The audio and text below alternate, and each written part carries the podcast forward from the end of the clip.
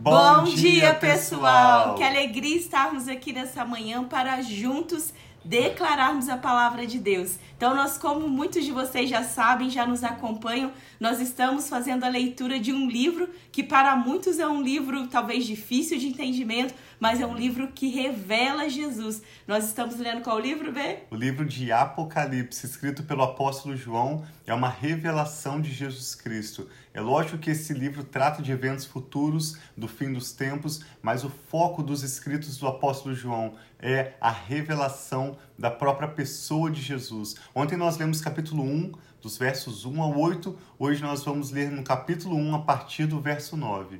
Pai, nós te agradecemos pela tua palavra, oramos Sim, por entendimento e revelação, que o Senhor abra a nossa mente, nos dê olhos para ver e ouvidos para ouvir a tua palavra, Amém, que nós recebemos com gratidão e fé em nome do Senhor Jesus. Amém. Amém. Então diz assim, Apocalipse 1, verso 9.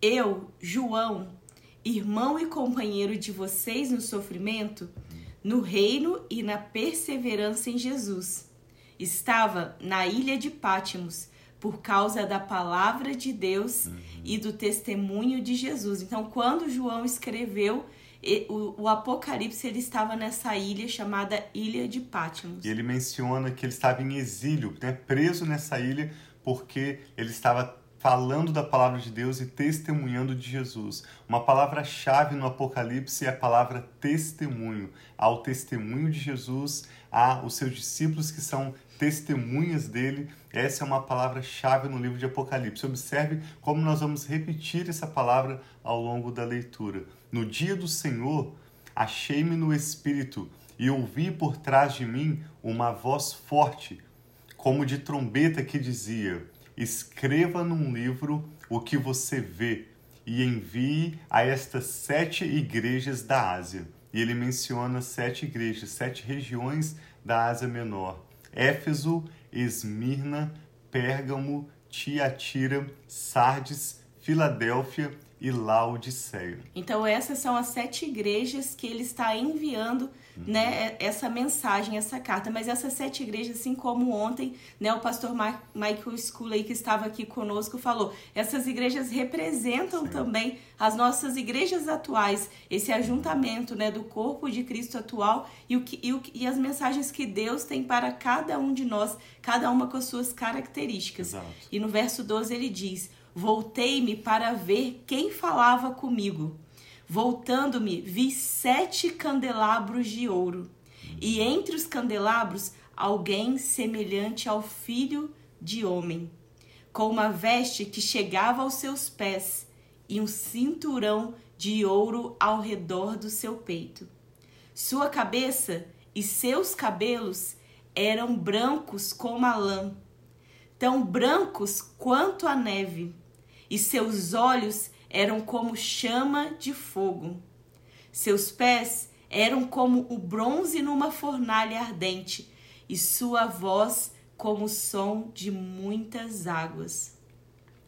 Tinha em sua mão direita sete estrelas, e da sua boca saía uma espada afiada de dois gumes. Sua face era como o sol quando brilha em todo o seu fulgor então aqui João tem uma visão do próprio Senhor Jesus. E ele diz no verso 17: Quando o vi, caí aos seus pés como morto. Então ele colocou a sua mão direita sobre mim e me disse: Não tenha medo. Eu sou o primeiro e o último. Eu sou aquele que vive. Estive morto, mas agora estou vivo para todo sempre. E tenho as chaves da morte e do Hades, que é a palavra grega para inferno. E Jesus conversando ali com João, né, nessa visão que ele está tendo ali, fala assim: Escreva, pois, as coisas que você viu, tanto as presentes como as que acontecerão. Então ele estava tendo uma revelação do futuro. E o verso 20 diz, que é o último verso desse, do capítulo 1: Este é o mistério das sete estrelas que você viu em minha mão direita e dos sete candelabros. As sete estrelas são os anjos das sete igrejas, e os sete candelabros são as sete igrejas. Então você vê que o próprio Jesus esclarece para João a visão que ele teve quando João vê Jesus, ele não tem dúvida de que aquela pessoa que ele está vendo é o próprio Senhor Jesus. Diz que a sua face brilhava como o sol no seu pleno fulgor, como você não pode olhar para o sol, não é? Quando ele está tão forte. Mas o que João poderia não compreender naquela visão, que era as sete estrelas e os sete candelabros que ele via, Jesus disse: essas sete estrelas são sete anjos, ou seja, os sete pastores ou líderes das igrejas a quem João está endereçando essa mensagem. E os sete candelabros são as sete igrejas, né, que nós mencionamos. E amanhã no capítulo 2, depois no capítulo 3, nós vamos ler a descrição completa. São cartas breves que João escreve inspirado pelo Espírito Santo, né, a partir do momento em que Jesus fala para ele a mensagem, João vai escrever uma mensagem específica a cada uma dessas igrejas e nós vamos estar lendo essas cartas amanhã e depois. Mas nós queremos destacar no verso 17, quando João cai aos pés do Senhor Jesus, como que morto, chorando, e o Senhor Jesus toca em João com a sua mão direita e diz: Não tenha medo. Então, essa é a palavra que eu e a Rafa destacamos hoje. Não Sim. tenha medo. Não tenha medo de abrir a Bíblia para meditar na palavra de Deus. Não tenha medo de encarar a leitura do Apocalipse, porque a palavra de Deus não vem de forma alguma para te assustar, para trazer dúvida, nem para retirar nada de você exigir algo de você. Muito pelo contrário, a palavra de Deus sempre vem para nos acrescentar. É ela que traz clareza. O salmista diz no Salmo 119: a palavra do Senhor é como uma lâmpada para os meus pés e uma luz para o meu caminho, Sim. indicando que a palavra de Deus nos ajuda a tomar as nossas decisões no dia a dia. A palavra de Deus ela é simples, ela é clara, e a própria Escritura diz em Deuteronômio 30 que a palavra não está longe de nós, mas ela está no nosso coração Amém. e na nossa boca. Por isso o apóstolo Paulo fala em Romanos 10, 10, se nós crermos com o nosso coração no que a palavra ungida do Senhor Jesus nos revela e confessarmos com a nossa boca o Senhor Jesus, nós seremos salvos. Então não tenha medo, receba a palavra de Deus, encare conosco essa jornada de meditarmos no Apocalipse e nós vamos ver em cada capítulo, mais do que os eventos futuros, nós vamos ver uma revelação da própria pessoa do Senhor Jesus. Sim, então vamos orar pedindo ao Senhor que venha realmente nos ensinar, nos Amém. mostrar aquilo que precisa, né? Que nós precisamos ter a revelação